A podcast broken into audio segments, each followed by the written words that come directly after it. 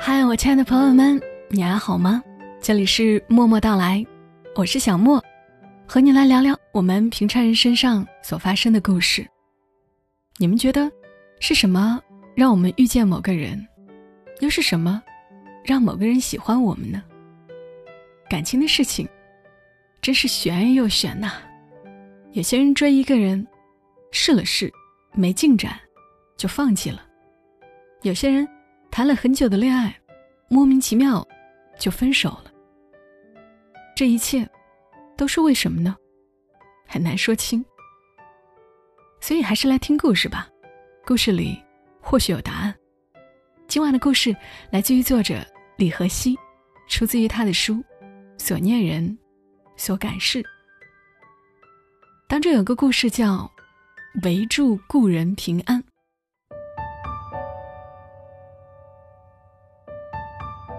去年我去学车，二月到四月那段时间，在驾校有车上的日子，总是在下雨。教练把车子油改了气，不许所有人都坐在车上，所以我们七八个人只能举着伞站在一边等叫号。有个男生，他总不带伞，又总爱挤到我的伞下。他是隔壁大学的研究生，一看。就是个有点闷骚体质的宅男，一点都不懂社会行情，以为挤一把伞、吃几顿饭就能发展一段爱情，错的真离谱。为什么雄性这种物种，不管到什么年纪，都这么天真呢？菊花恋法最多可支持九台交换机的堆叠。研究生拽着自己专业课上的名词，跟我套近乎。我埋头苦吃地窝鸡，现在想想，那家常去的地窝鸡，味道真是不错，肉质醇厚、自然、酥烂，以至于我现在早已忘记了那男生的模样，却只记得地窝鸡的肉味儿。不知道为什么，想起那肉味儿，却又想起另一个人来。那人也肉质醇厚自然。我总记得，靠在他背上的感觉，那叫一个舒服，像是靠在一片软软的云上面，飘荡在天际。那人叫宋清佳，我喊他胖胖。我们相识了很多年，搞笑的是，我们从七岁认识，到现在的二十八岁，这么多年间，十五岁之前是不讲话的。二十四岁之后，也没再讲过话。想起他来啊，就像想起幼时家旁边的那条护城河，还有河边的几棵老柳树。我摇摇晃晃的长大了，风风火火的去到很多地方，但他们一直在那里，住在心头，像是乡愁。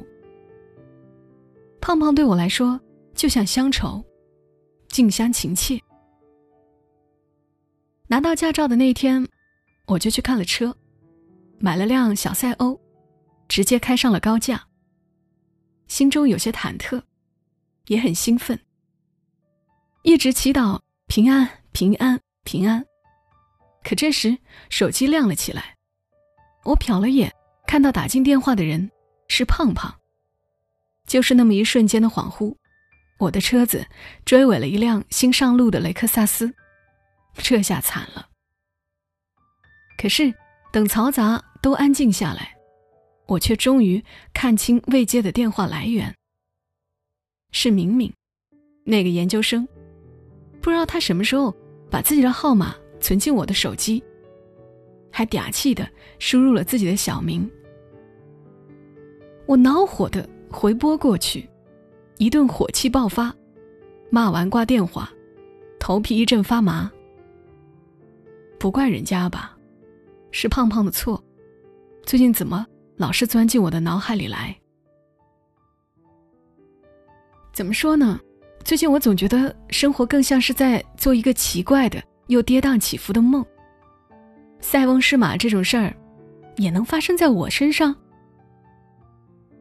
雷克萨斯的车主揉着脖子下了车，来敲我的窗，我连头都不敢抬的道歉。人家倒是大方，没关系，我的车子刚上了全险，不用你赔。我不敢相信自己的耳朵，抬头去看他，一个浓眉大眼的英俊大叔，笑得像天使。撞车也能撞出个姻缘来。以前以为只有在狗血言情小说里看到的桥段，就这样发生了。莫名其妙的约会了几次。大叔稍显热情，我呢，不过是颜控毛病犯了，喜欢身边有这么一个老帅哥来给自己装点门面。当年每次和胖胖闹分手，导火线就是我打击了他的不英俊。去年，我是一个二十七岁的老女孩，自以为是披着假文艺的外衣，有的不过是一份鸡肋一样的工作，一辆刚被返修回来的橙色小车，还有一张蒙混不了几年的萝莉脸。还记得七岁那年，我和胖胖一起参加学校的文艺汇演，胖胖那时还不胖，被打扮成女孩子，那叫一个俊。我们一个穿红，一个穿绿，站在一米高的舞台上唱《红星照我去战斗》。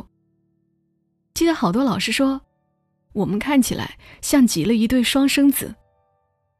那视频在我们县的电视台上连放了一个星期。我搅着咖啡跟大叔聊起这段老黄历。最近我跟大叔在一起，每次都说关于胖胖的事儿。大叔似乎也猜到了，不咸不淡的问：“又是那个人？”我点点头，看窗外，又下雨了。去年的雨真是特别多，通常缠缠绵绵的好几日，连回忆也变得黏腻起来。哦，对了，忘记告诉你，我对大叔说：“胖胖的爸爸。”是我们县电视台的台长。大叔的家很干净，也很装逼。高耸入顶的书架墙，放满了书和 CD。我猜那些书全是清白无辜，像厨子，还没有被谁的手指翻阅。一个蓝光电影看到一半，大叔朝我靠了靠，手臂那样自然的揽住我的肩，头也抵过来。似乎我一动，就会被惩罚一个吻。约会了那么多次，一个吻，似乎算是水到渠成。但我抵抗了，我挪了挪身体，头转向一边，对大叔说：“你知道吗？这个电影，我和胖胖看过一次。电影《碧海蓝天》，我们在胖胖家看的。”租来的 DVD，一般清晰，却看得认真。不像现在，看电影只是个形式，背后暗藏身体的暗流涌动。我们当年刚一看完，就去了洗手间比赛憋气。我们一人一个洗脸盆，放满了水，然后把脸放进去。几十秒后，我还没有抬起头来，就听见胖胖跌倒的声音。他闭着眼睛。嘴唇紧闭，我手指探过去，似乎没了呼吸。我吓坏了，以为他憋死了，于是学着电视上的样子，给他做人工呼吸。对，我上当受骗了。我们的嘴巴一接触，我就知道这胖小子一点事儿都没有。像这样吗？大叔笑着靠过来。我闭上了眼睛。我和这个大叔没什么未来，他没许过我什么，我也没期许过什么，只不过是一段时间里两个落寞的人一起走一程。他送我礼物，我要了施华洛世奇的两串水晶挂坠，一个挂坠是虎，一个挂坠是豹子。我穿红色的棉布长裙戴起来，头发就那么散着。大叔喊着。回头，回头！我一回头，他便拍了张照片给我。晚上我用美图秀秀美化了那照片，自恋的让他做了桌面。想了想，把那照片 email 给了胖胖。只有一句话：“自有肥男驱虎豹，岂有胖子怕熊皮。”这句话是胖胖曾经的签名，用了很多年。那些年，单单看着那签名，我便有了安全感。现在我一个人，不管走到哪里，在什么人身边，在怎样坚固的房门内，都觉得内心像是有一个空洞。回忆他掏了掏，却没能掏出什么不怕的智慧。租住的那间小屋，窗子正对着一棵梧桐。五月刚到，就生了桐花，紫色的，像是瘦削的喇叭。有几朵掉在我的窗前，捡起来，小心的舔了舔花蕊。很甜，有蜜。我和胖胖一起读的高中旁边是个植物园，每到春天，那里就百花争艳，各土芬芳。逃票进去看花，是每个高中生都做过的事儿。记得我们一行七人，四女三男，走在梨树下。雪白的梨花有时会落满我们的肩。有个女生悄悄告诉我，她喜欢胖胖。我问为什么，她那么胖。女生说，听说她爸爸调到市里的电视台做台长了，我以后想当个主持人。在我转达了女生的喜欢后，胖胖撇了撇嘴，瞪了我一眼。之后一周，他都没跟我说话。也没有和那个女生在一起。那时候，我们县的每条路上都种着梧桐树。桐花开的时候，我骑着自行车，载着一车筐捡到的桐花，和胖胖狭路相逢。他的胖脸热得红扑扑的，声音也带着烦躁。他问我：“孟初夏，你到底报哪所大学？”四个月后。我们就在同一所大学里遇见了，然后恋爱了。我跟大叔讲这个故事的时候，是在他家楼下的一个小花亭里。有个女孩子以捉奸的态度闯进了他家。那时他正在做红酒牛排，红酒洒了一地，牛肉踩在脚下。女孩哭着说：“大叔是个混蛋，他陪了她三年。”他却这样轻易就找了新欢。大叔把他抱在怀里，安慰他的歇斯底里。我走的时候，大叔跟我下了楼，我没有一句责备，只是问他还喜欢那个女孩吗？他摇摇头，又点点头。我问他喜欢我吗？他点点头。我说：“瞧你。”胖胖就不这样，胖胖从来就只喜欢一个人。他喜欢我的时候就喜欢我，喜欢别人的时候，只喜欢别人。我和大叔之后再也没有见过面，但那晚回去，我却看到了胖胖。我的邮箱里躺着一张他发来的照片。他瘦了，很英俊。风吹着梧桐树。瑟瑟作响，梧桐香飘进来，与回忆融在一起。当年也是这样，只有一棵梧桐，不知多少春生。我想哭，然后哭了。对了，忘了再做一个交代：胖胖发来的照片上，除了他自己，还有他的妻子和孩子。他的妻子。胖了些，孩子很像他。我们分手后一年，他就结婚了，和他爸爸台里新去的女实习生。我们分手的原因是所有鸡毛蒜皮的总和。我说过几次他爸爸的势力，他对我母亲的彩礼要求表达过不满。这些现在想来如此现实和俗气的事情，在当年，却是。确实存在，并让我们烦恼的大事儿。分手前，胖胖找到我，问我愿不愿意和他一起跑到外地去裸婚。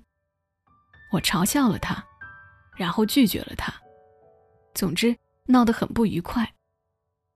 不知不觉间，那段感情似乎就变成了我心中的鸡肋，食之无味儿，弃之可惜。分手后，我却陷入纠结，不能原谅自己，索性放下一切，包括母亲的牵挂，跑到异地他乡来自讨苦吃。每年的这个时候，我总会想起他来。我们是在春天相爱，又是在春天分开。